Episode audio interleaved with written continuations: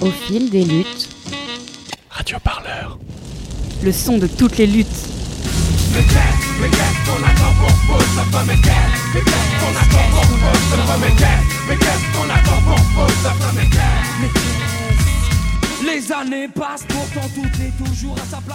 Alors, souvenir de lutte euh, qui m'a marqué, pour rester sur le sujet calaisien, euh, la, mairie et les pouvoirs publics avaient installé des, rochers à un moment en novembre dernier euh, pour empêcher les personnes associatives d'aller remplir les cuves d'eau à destination des exilés sur un, sur un terrain près du Haut-Champ à, à Coquel à l'ouest de Calais. Et un soir, donc, euh, plein d'associatifs, plein de gars qui habitaient sur le campement et de, des gens du coin, euh, des, des, Calaisiens et des Calaisiennes, sont arrivés avec des sangles, des pioches.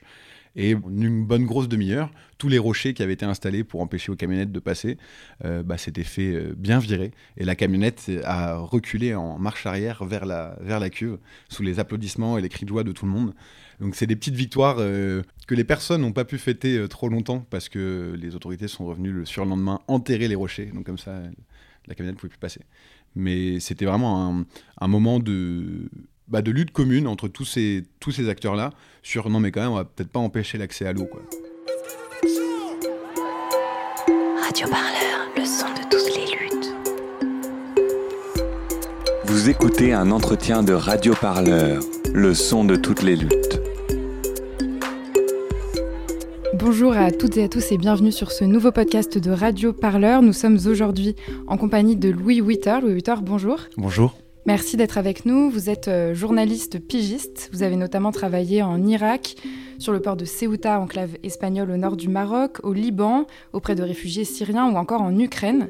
Depuis 2016, vous travaillez régulièrement à Calais et vous vous y êtes installé 18 mois pour documenter le quotidien des exilés à la frontière franco-britannique. Vous témoignez de cette expérience dans votre premier livre, La battue, l'État, la police et les étrangers, paru au Seuil le 3 février dernier. Le dimanche 26 février, un nouveau naufrage en Méditerranée a tué au moins 69 personnes qui tentaient de rejoindre l'Europe depuis la Turquie.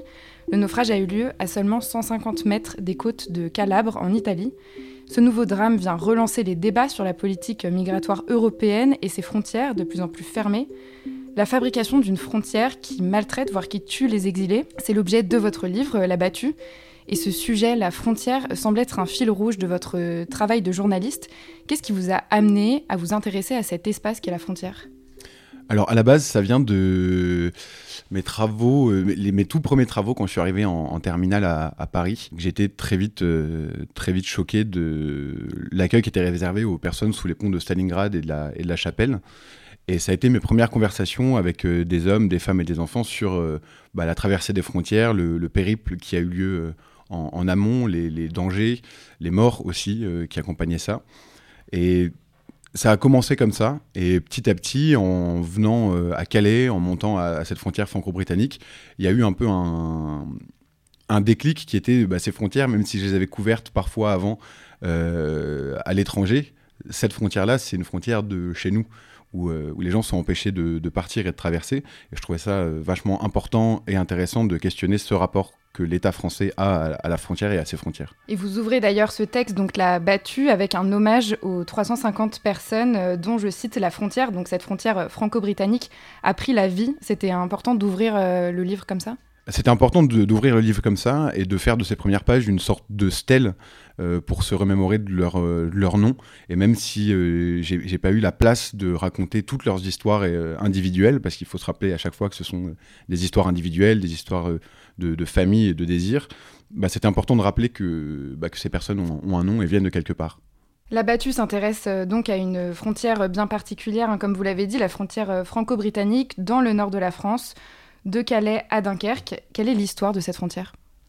L'histoire de cette frontière, elle commence dans les années 90, avec l'arrivée de, premiers réfugiés euh, originaires du Kosovo et d'ex-Yougoslavie, qui cherchent à aller au Royaume-Uni. Pour raconter ce, ces années-là, en fait, euh, je suis parti du témoignage d'un Calaisien, Reynald, qui est, euh, qui est, passionnant et qui encore aujourd'hui est dans l'aide aux exilés au quotidien, qui lui m'a raconté en fait son, son rapport à lui aussi avec ses, ses premiers étrangers auxquels il a été confronté euh, dans les vieux bunkers désaffectés de la, de la, Seconde Guerre mondiale qui jouxtaient son terrain et sa maison, euh, où il allait avec son frère apporter du, café, du thé, euh, de, l'alimentaire. Et là, il s'est dit, en fait, cette frontière-là, elle commence à être, importante. Et plus on commence à y ériger des barrières, des, fils barbelés, plus il y a des personnes qui vont vouloir y venir. Jusqu'aux années 2000, euh, il y a eu de plus en plus de personnes qui, ont, voulu tenter la traversée de la Manche. Et dans les années 2000, il y a eu les accords du Touquet avec le Royaume-Uni, qui a déplacé la frontière britannique en France. Et là, ça a été le début vraiment de la militarisation de cette frontière, avec euh, l'installation de la concertina, ce fil barbelé à lame de rasoir qui est extrêmement violent, euh, la construction de murs euh, de plusieurs mètres de haut autour des stations-service pour éviter que les personnes grimpent dans les camions. C'est un peu le début de cette frontière-là, les années 2000. Et aujourd'hui, euh, bah, on en connaît ce qu'on en connaît, c'est-à-dire une, ville forteresse, d'où les gens sont empêchés de partir, mais euh, on les empêche de rester également. Vous vous intéressez à un contexte particulier euh, dans cette euh, frontière franco-britannique, c'est celui de l'après-démantèlement de la dite jungle de Calais en 2016 et de la mise en place de la politique du zéro point de fixation. En quoi consiste-t-elle cette politique? Pour remettre un peu le, contexte historique, en 2016, euh, Calais, à Calais, il y a le plus grand bidonville d'Europe, qui est la Grande Jungle, où il y a plus de 10 000 personnes qui survivent euh, au plus fort. Et le gouvernement socialiste de l'époque de, François Hollande, euh, dont le ministre de l'Intérieur est Bernard Cazeneuve, décide d'expulser ce campement et du coup de, dispatcher en fait les, les 6 000 personnes euh, qui en sont expulsées dans des centres d'accueil et d'orientation un peu disséminés dans toute la France. Et il y a cette pensée que en faisant ça, Calais va finir d'être une frontière et qu'on va euh, ne plus en parler et qu'il se passera plus rien. Bah, Kenani, quelques mois plus tard, enfin quelques semaines plus tard, même les premières familles euh, euh, reviennent, les, les, les premières personnes reviennent pour tenter cette traversée. Et à partir de ce moment-là, ce gouvernement socialiste met en place que, ce qu'il a appelé la politique du zéro point de fixation, c'est-à-dire empêcher un campement en dur comme il y avait en 2015-2016 de se reformer. Et donc concrètement, comment elle se met en place au quotidien, cette politique? Elle se traduit par l'expulsion toutes les 48 heures à Calais des campements, donc des lieux de vie des personnes, euh, des expulsions qui s'accompagnent le plus souvent de la confiscation de leurs effets personnels, de leurs tentes, euh, de leurs duvets. Euh, pour, remettre un peu un, chiffre, en 2021, euh, l'association Human Rights Observers a comptabilisé 1226 expulsions pour Calais, euh, 5974 saisies de, tentes et bâches et euh, 3000 duvets en- environ. Cette politique, elle se met aussi en place par le, le harcèlement des personnes exilées lorsqu'elles vont essayer de chercher euh, de la nourriture. Donc, c'est-à-dire par la verbalisation constante des associations qui euh, leur viennent en aide et par l'empêchement de, traverser la Manche, donc euh, au petit matin sur les plages, une, traque qui est quotidienne. Ça représente un danger dans le sens où plus cette battue a lieu au quotidien et plus les moyens sont employés à leur rendre la vie impossible, bah, plus ils vont prendre de risques pour tenter le passage. Et un passage qui sera effectué dans des conditions peut-être moins bonnes que s'ils n'étaient pas chassés toutes les, toutes les 48 heures. Là, on le voit, les, les personnes qui traversent en bateau, par exemple, euh, parfois euh, sont, sont conscientes que la météo et l'état de la mer est mauvais, mais partent quand même parce que c'est leur chance. Les préfectures, euh, elles se justifient en disant que ces expulsions permettent la mise à l'abri des exilés. Donc est-ce que ces, expulsions, elles sont pas nécessaires pour protéger les personnes qui y vivent? C'est toute l'euphémisation en fait du gouvernement, enfin des gouvernements successifs et des, préfectures. C'est-à-dire qu'aujourd'hui les expulsions, ils vont appeler ça des mises à l'abri. Euh, parfois, lorsque les euh, expulsions sont demandées par l'autorité du ministère, du ministre de l'Intérieur ou des préfectures, elles sont accompagnées de bus qui proposent aux personnes un hébergement. Ce qu'il faut savoir, c'est que les personnes ne sont même pas mises au courant de où les bus vont les emmener. Donc il y a une peur qui est euh, bah, très légitime euh, d'être emmenés loin de la frontière. On, on connaît l'histoire de bus qui ont été emmenés du côté de Lyon ou de Nice, donc qui éloignent les personnes de la frontière, euh, en leur proposant un hébergement juste de quelques jours, de 48, 72 heures, avant de les remettre à la rue. Cette euphémisation, elle s'accompagne aussi de plusieurs termes. Euh, le, gouvernement dit par exemple aujourd'hui à Calais, on fait preuve d'humanité et fermeté, en disant on est ferme, on, délivre des OQTF, etc. Mais de l'autre côté, il y a un, socle humanitaire qui est en place, etc. Quand on regarde les chiffres, euh, les finances, il y a 85% du budget qui est alloué à la fermeté, aux barrières, à la mobilisation de la police, et seulement 15% à l'humanité. Où vont les exilés en fait après les expulsions? Après les expulsions, les personnes reviennent. C'est ça qui est euh, complètement absurde et violent, c'est que même les policiers qui procèdent à ces expulsions euh, l'expliquent en ces termes aux personnes, c'est non, non, mais nous, ce qu'on veut, c'est vous quitter le terrain, comme ça, nous, sur le PV, on dit le, le terrain n'est plus occupé par des personnes, et donc 5 minutes, vous revenez. Parce qu'il n'y a rien qui est proposé euh, en delà. La stratégie, elle est là, dans un unique but de harcèlement et d'épuisement pour décourager les personnes, soit de traverser, soit de rester à cette frontière, en fait. Vous l'avez dit, donc euh, l'objectif réel de cette politique du zéro point de fixation n'est pas euh, la mise à l'abri des exilés. Mais du coup, quel est, euh, son objectif selon vous? L'objectif, enfin les, objectifs, j'en ai cerné trois principaux. Le, premier objectif, il est de rassurer les Anglais, donc les Britanniques qui financent quand même en, grande partie la, militarisation de cette frontière-là. Il faut leur dire qu'on fait le boulot. Il faut que la France les rassure et leur dise vous inquiétez pas, on empêche les personnes de partir chez vous. Euh, parallèlement, il faut rassurer les Français aussi, euh, parce qu'on voit que les, les Français plébiscitent aussi de plus en plus une, une certaine fermeté vis-à-vis euh, des personnes qui n'ont pas de papier en France. Donc il faut. Enfin, Darmanin vient quand même assez régulièrement à Calais montrer les gros bras et montrer qu'il est, est actif sur cette question-là. Et en dernier lieu, il faut faire peur aussi aux personnes exilées et faire passer le message que cette, frontière n'est ni bienveillante, ni accueillante, ni, ni douce. Et je pense que ces trois messages-là sont martelés suffisamment souvent par les pouvoirs publics pour qu'on les, pour qu'on les voit. Le quotidien de ces personnes exilées, à quoi il ressemble Il ressemble à une lutte de tous les instants. Euh, c'est pas, un- pas une vie à Calais que, que les personnes ont, c'est un état de survie. C'est-à-dire qu'il faut euh, se battre pour trouver euh, à manger. Pour résumer, il y, a- y des moments un peu euh, étranges, comme au petit matin, où les personnes doivent choisir entre aller à la distribution euh, organisée par les associations ou rester sur le terrain pour éviter que ces affaires soient saisies par, les forces de l'ordre lors des, expulsions. Ce quotidien de survie, il est aussi dans trouver de l'eau. Le- L'accès à l'eau est une problématique centrale à Calais. Les, associations qui remplissent les, les grands jerrycans sont souvent empêchées de le faire. L'accès au droit, pareil, il n'y a pas d'accès au droit, euh, sauf quand quelques associatifs euh, vont essayer de- d'aiguiller des personnes vers, euh, vers des centres de demande d'asile notamment. Voilà, ce quotidien, il est fait vraiment de, de survie et aucunement de repos. Le seul lieu chauffé en intérieur avec un semblant de calme à Calais, il est proposé par le Secours catholique et il est ouvert cinq jours par semaine. Qui sont euh, ces personnes dont on parle? Quelles sont leurs, leurs histoires, euh, leurs parcours euh, et leurs objectifs aussi? Leurs histoires, elles sont, elles sont toutes singulières. Il n'y a pas une personne qui vous racontera la, même histoire à, Calais. Euh, elles sont originaires euh, du Soudan, d'Érythrée, du Kurdistan irakien, du Kurdistan iranien, euh, de Syrie. Leur but, c'est jamais toujours l'Angleterre. Dans, les pays de départ, les personnes partent rarement en ayant en tête l'idée d'aller au Royaume-Uni. C'est parce que les États qu'ils ont et elles ont traversés se ferment de plus en plus, les politiques d'accueil et d'asile deviennent de plus en plus restreintes, qu'elles ne peuvent pas y résider et y faire des demandes d'asile en, en bonne et due forme. Et du coup, le dernier but, en fait, quand elles sont à Calais, c'est après s'être fait jeter de partout, elles se disent que le- leur salut sera au Royaume-Uni. Le livre s'appelle, on l'a dit, La battue. C'est donc une technique euh, de chasse. Est-ce qu'une image en particulier a convoqué euh, ce terme?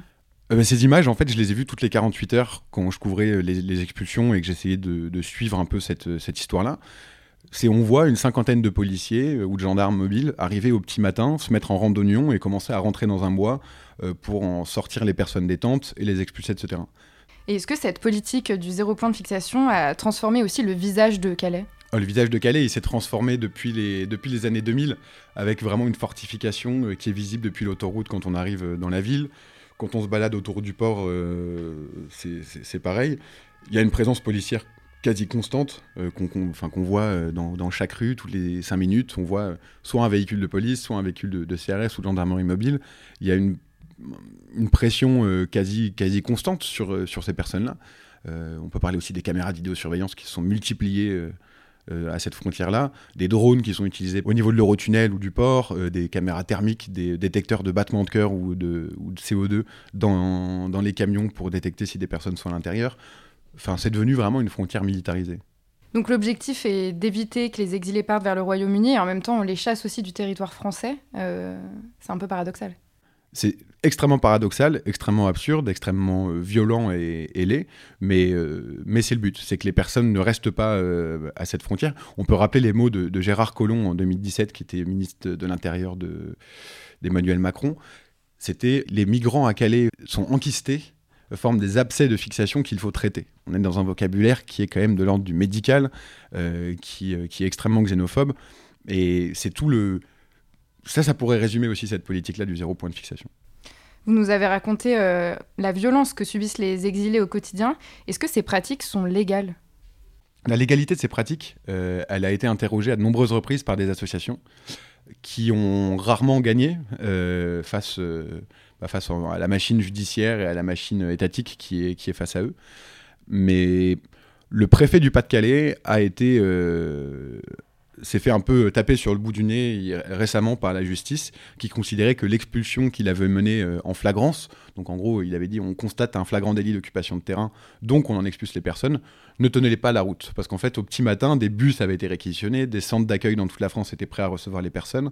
Donc là, la justice avait un peu interrogé euh, cette flagrance en disant mais comment vous pouvez constater le matin même un flagrant délit et en quelques minutes, du coup, avoir tout ce dispositif euh, qui fait appel à plein de services de la préfecture aussi, euh, aussi près. Et concrètement, est-ce que les pratiques, elles changent euh, suite à ces, avertissements? Non, non, les pratiques ne changent pas. Euh, après, après la grève de la faim qui avait eu lieu l'année dernière de, de, trois, de personnes à Calais pour demander un accueil un peu plus digne, un médiateur avait été délégué par l'État, c'est Didier Lesky, le patron de l'Office français de l'immigration et de l'intégration. Et lui, même les recommandations qu'il avait apportées, c'est-à-dire qu'on va espacer les, expulsions non plus deux jours, mais trois jours, et euh, on va laisser un délai d'une demi-heure, enfin 45 minutes, pardon, aux personnes euh, pour leur laisser le temps de faire leurs affaires. Ça a été respecté, franchement, sans déconner, une semaine avant que euh, ça reprenne comme avant. Est-ce que cette politique du zéro point de fixation, mise en place donc à Calais, elle est, selon vous, à l'image de la politique migratoire européenne? Cette euh, stratégie du zéro point de fixation, elle est assez franco-française, mais on, en voit un peu des, euh, on voit des similitudes avec pas mal de pratiques, notamment dans l'externalisation de, des frontières, euh, et notamment au Maroc, où j'ai travaillé aussi. On voit que les personnes sont arrêtées à Nador ou à Oujda, donc au nord du Maroc, avant de tenter la traversée vers, vers l'Espagne ou l'entrée à Melilla ou à Ceuta, et elles sont amenées dans le sud du Maroc. Donc elles sont éloignées de la frontière aussi constamment. On le voit parce que l'Espagne et l'Union européenne financent ces barrières au Maroc. Donc c'est pareil, on délègue encore à des pays tiers euh, la gestion de nos frontières pour qu'elles ne laissent pas partir les gens de leur territoire. C'est une, externalisation et c'est aussi une suppression des voies euh, légales en fait. Qu'est-ce qu'elle change euh, pour les exilés? Bah, Par exemple, à Calais, il n'y a plus de bureau euh, à la préfecture dans lequel on peut faire une demande d'asile. Il faut qu'on aille dans des villes du département beaucoup plus lointaines. Mais tout ce tissu-là légal de demande d'asile, il a été aussi complètement supprimé. Et c'est ce que réclament bah, bon nombre d'associations, c'est le retour de voies légales de demande d'asile vers le Royaume-Uni pour que les pour que les personnes en transit à cette frontière arrêtent de prendre des risques aussi démesurés pour, pour la traverser. Vous l'avez évoqué, mais euh, la politique migratoire mise en place à Calais, c'est aussi le produit d'une histoire euh, et d'une certaine vision de l'immigration, revendiquée par de nombreux euh, gouvernements français depuis les années Sarkozy, à travers donc cette formule que vous avez citée, humanité et fermeté. Quelle vision de l'immigration est-ce que cette formule porte? Elle a été vachement bien résumée par Gérald Darmanin assez récemment, quand il parlait de son projet de loi immigration, qui est le 30e en 40 ans. Euh, qui disait il faut être gentil avec les gentils et méchant avec les méchants. Euh, c'est ces mots à lui. Et hum, c'est une vision qui est aussi euh, extrêmement utilitariste. humanité et fermeté, c'est bah, fermeté avec les personnes qui n'ont rien à faire sur notre territoire et humanité avec celles qui peuvent nous être utiles. Utiles à quoi? À la, production capitalistique, à la production de, de capital. on le voit avec les titres de travail métiers en tension là, qui vont peut-être être délivrés. C'est vraiment on a besoin de l'immigration si elle nous sert, et si elle ne nous sert pas, bah, allez voir ailleurs. Et justement, donc cette, euh, cette loi Darmanin, euh, nommée, je cite, euh, loi pour contrôler l'immigration et améliorer l'intégration. Qu'est-ce qu'elle vous inspire, cette loi, et est-ce qu'elle pourrait améliorer la situation à Calais, selon vous? Ou non, loin de là. Elle va faire, je pense, que, que d'empirer les choses. On le voit avec le durcissement, du coup, des conditions de, de séjour. c'est encore une loi qu'un ministre de l'Intérieur fait et pousse et défend dans une optique aussi, euh, on le voit, qui est personnelle. Euh, on voit que Gérald Darmanin, il a des ambitions quand même qui sont, euh, sinon présidentielles, au moins première ministérielle. Et on, le voit défendre ce petit bout de gras. Mais aujourd'hui, tout le monde, que ce soit les acteurs associatifs, politiques et même institutionnels, ne voit pas forcément d'un très bon oeil cette loi qui va encore compliquer les choses pour les, pour les personnes sans papier sur le territoire. Une autre notion qui semble fondatrice de cette politique migratoire, c'est la notion d'appel d'air. Donc c'est l'idée que si les conditions d'accueil des exilés sont trop favorables, euh, ceux-ci arriveront en, masse. Euh, et c'est une formule qu'on entend d'ailleurs beaucoup dans le cadre des débats euh, autour de la loi Darmanin. Est-ce que cette idée d'appel d'air se vérifie à Calais? On a vu que les conditions de vie sont très très compliquées pour les exilés. Est-ce qu'ils sont moins nombreux à venir? Non, définitivement pas. On le voit avec les chiffres. Là, sur, sur trois ans, il y avait 8000 traversées maritimes de la Manche par des personnes exilées en 2020. Il y en a eu 25 000 en 2021 et on est à près de 50 000 en 2022. Donc on voit que euh, toute cette politique-là, elle n'empêche pas les gens de, de, partir de chez eux, elle n'empêche pas les traverser, elle n'empêche pas le désir en fait d'un ailleurs. Pendant ces dernières années, combien de personnes y avait à cette frontière? Là, vous avez parlé des traversées, mais... Ça, varie, euh, ça varie énormément selon, euh, bah, selon les saisons, euh, selon les conditions de vie aussi. Je dirais que là, sur, sur l'année laquelle j'habitais sur ce territoire-là, donc 2021-2022, on, passait de 2000 à 4000 sur tout le littoral en quelques jours parfois quand il y avait énormément de traversées et que des personnes reviennent ensuite de, enfin, depuis Paris, le sud de la France, la Belgique, l'Allemagne. Enfin, c'est assez fluctuant. Donc cette stratégie du zéro point de fixation ne réduit pas le nombre de traversées ou le nombre d'exilés à Calais. Euh, et une hypothèse dont vous nous avez parlé tout à l'heure et que vous euh, développez dans votre livre, c'est l'idée que cette politique, elle s'inscrit dans une forme de théâtralisation de la frontière. Alors pourquoi théâtraliser la frontière franco-britannique et quelle histoire est-ce que euh, les dirigeants tentent de raconter à travers cette, cette mise en scène? Bah, cette mise en scène, elle est faite aussi pour, pour rebondir sur cette humanité et fermeté. C'est-à-dire que en, l'espace de quelques semaines, l'an dernier, euh, j'ai suivi l'avenue de Gérald Darmanin qui venait euh, soutenir les, les forces de police euh, et leur montrer tout son soutien. Donc c'était une mise en scène photographique, euh, euh, imagée avec la convocation de la presse locale et nationale, où on l'avait installé devant la saisie de bateaux, euh, de bateaux pneumatiques, de pagaies, de bidons d'essence, de gilets de sauvetage. Donc ça, c'était sur le volet fermeté. Il fallait communiquer sur la fermeté. Et sur le volet humanité, Marlène Schiappa, quelques semaines avant ou après, je ne sais plus, était venue inaugurer le SAS de valorisation et récupération des effets abandonnés par les migrants lors des expulsions. En fait, les effets ne sont pas abandonnés, ils sont confisqués par les sociétés de nettoyage mandatées par les préfectures. Et là, c'était sur le volet humanitaire. Regardez, on a un nouveau SAS qui permet aux personnes, si elles le souhaitent, de venir récupérer leur- leurs effets. Donc cette, euh, cette mise en scène-là, vous pensez que c'est ce qui justifie qu'on persiste à mettre cette politique en place euh, malgré son inefficacité, donc, et malgré son coût aussi, parce que c'est une politique qui coûte euh, cher? C'est une politique qui coûte très cher. Les députés qui avaient écrit un rapport parlementaire sur l'immigration en 2020, euh, en ont, même consacré un chapitre, c'était mettre fin à la coûteuse et délétère politique du zéro point de fixation à Calais. Euh, ils émettaient plusieurs euh, solutions, des, unités de vie le long du littoral où les personnes pourraient se reposer, réfléchir peut-être mieux à leur parcours, etc. On, on voit qu'elle est coûteuse, on voit qu'elle est absurde, on voit qu'elle ne sert pas. euh, Enfin, si on voulait stopper l'immigration, ce qui est de base impossible, on s'y prendrait autrement. Euh, et pareil, si on voulait encourager un accueil un peu plus digne, ça, clairement. Et quels sont les chiffres du coût de cette politique? Euh, en 2020, si je me souviens bien, c'était de l'ordre de 130 ou 140 millions d'euros, sans compter les sous alloués par l'Angleterre. Cette euh, théâtralisation de la frontière euh, dont vous nous parlez, euh, donc cette mise en scène de l'humanité et de la fermeté de- des dirigeants, est-ce qu'elle s'accompagne d'une invisibilisation aussi de l'histoire de ceux et celles qui vivent à la frontière? Ça s'accompagne d'une invisibilisation et aussi dans l'usage des termes, même politiques et même médiatiques, le terme de migrant, aujourd'hui, qui est quand même employé à l'envie, bah, il pousse à pas considérer en fait justement les singularités, les histoires personnelles et individuelles qui sont derrière les, les, tentatives de passage. Même physiquement, dans la ville, les, les campements sont invisibilisés. On, les- pousse de plus en plus vers la périphérie de la ville, là où euh, les citoyens, les Calaisiens et les Calaisiennes ne sont pas. Et, euh, tout ça participe, oui, à faire, euh, à faire en sorte qu'on ait l'impression que cette frontière n'existe plus, alors qu'en fait, elle continue à exister. Et c'est pour ça aussi que vous avez écrit ce livre pour lutter contre cette, euh, confiscation du récit et cette invisibilisation de la réalité de la frontière? Euh, je l'ai écrit pour ça, et je l'ai écrit aussi pour dire que, enfin, pour raconter un peu cette histoire de frontière qui continue à exister depuis 2016, euh, même si en tant que journaliste, on a de plus en plus de mal aussi à pousser les rédacs à, en parler, pour aller au-delà des photos aussi, des, photos qui marquent, qui restent parfois quelques jours, quelques semaines, mais qui, qui sont oubliées bien vite, et pour souligner que ça, continue en fait, et que si on continue de cette manière-là en tant que, pays, euh, ça risque de pas s'améliorer forcément pour ces personnes. Dans l'abattu, vous vous intéressez donc euh, non seulement aux exilés, mais aussi à celles et ceux qui luttent au quotidien pour tenter de les aider, euh, si ce n'est à vivre dignement, au moins à survivre. Qui sont ces gens qui s'engagent auprès des exilés à frontière franco-britannique aujourd'hui? Alors il y a de tout. On voit que c'est extrêmement montré du doigt par euh, la maire de Calais, par les ministres de l'Intérieur successifs aussi. Euh, Il y aurait que euh, des extrêmes gauchistes, anarchistes, no borders euh, venus d'Angleterre et d'Allemagne et d'Italie pour déstabiliser euh, le pays. En réalité, il y a de tout. Il y a, euh, des étudiants euh, parisiens qui, euh, viennent donner de leur temps en vacances. Il y a des sans-emploi, il y a des actifs, il y a des retraités, il y a des paroissiens, euh, il y a des anarchistes, il y a des gens de droite catho. Il y a, vraiment de tout qui, euh, qui, vient euh, filer un coup de main. Et je voulais aussi, dans, ce livre et dans ce récit, al- aller au-delà de l'opposition médiatique qu'il y a toujours eu et politique entre Calaisiens et migrants.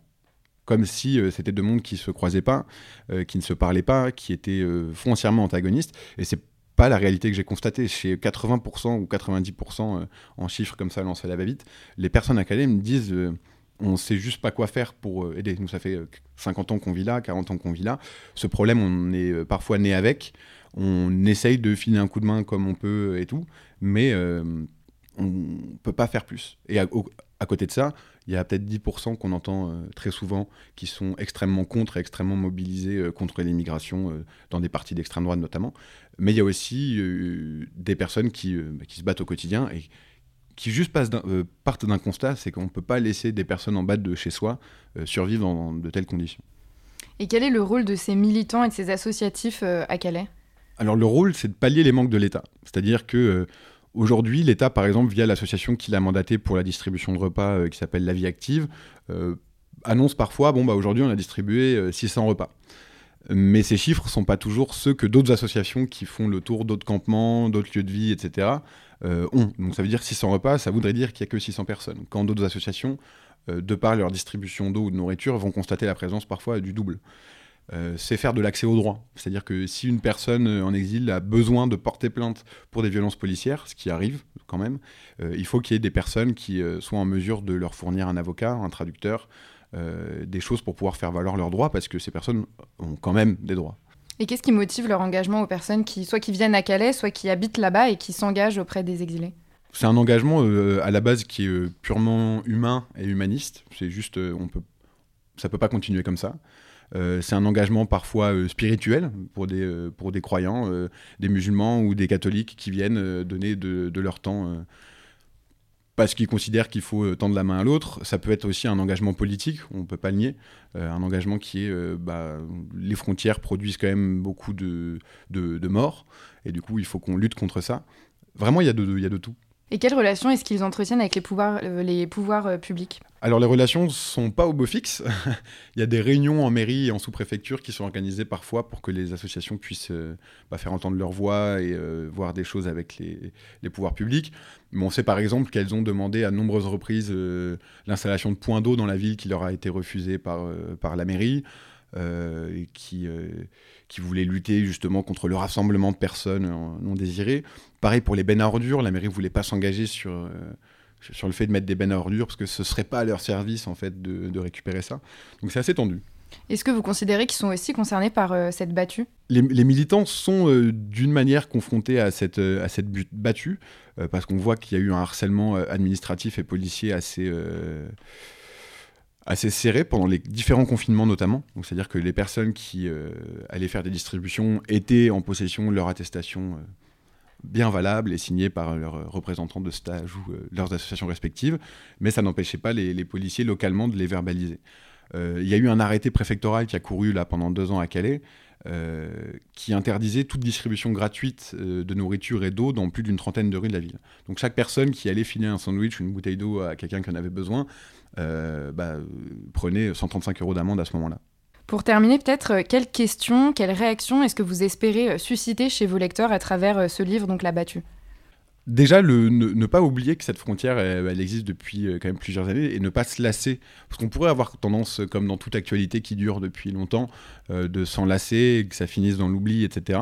Et rappeler que c'est chez nous que ça se passe. C'est-à-dire que, en tant que journaliste qui a souvent bossé à l'international, il y a peut-être plus de facilité de décrire des situations qui se passent loin de chez soi qu'une situation qui implique directement euh, les, politiques de son pays, euh, dans lequel j'ai le droit de vote, je suis citoyen hein, et je suis journaliste. Merci beaucoup euh, Louis Witter. On le rappelle, votre livre La battue, l'État, la police et les étrangers est à retrouver au seuil. Merci beaucoup d'avoir accepté de prendre ce temps au micro de Radio Parleur. Merci à vous. Radio Parleur, le son de toutes les luttes. Écoutez-nous sur radioparleur.net.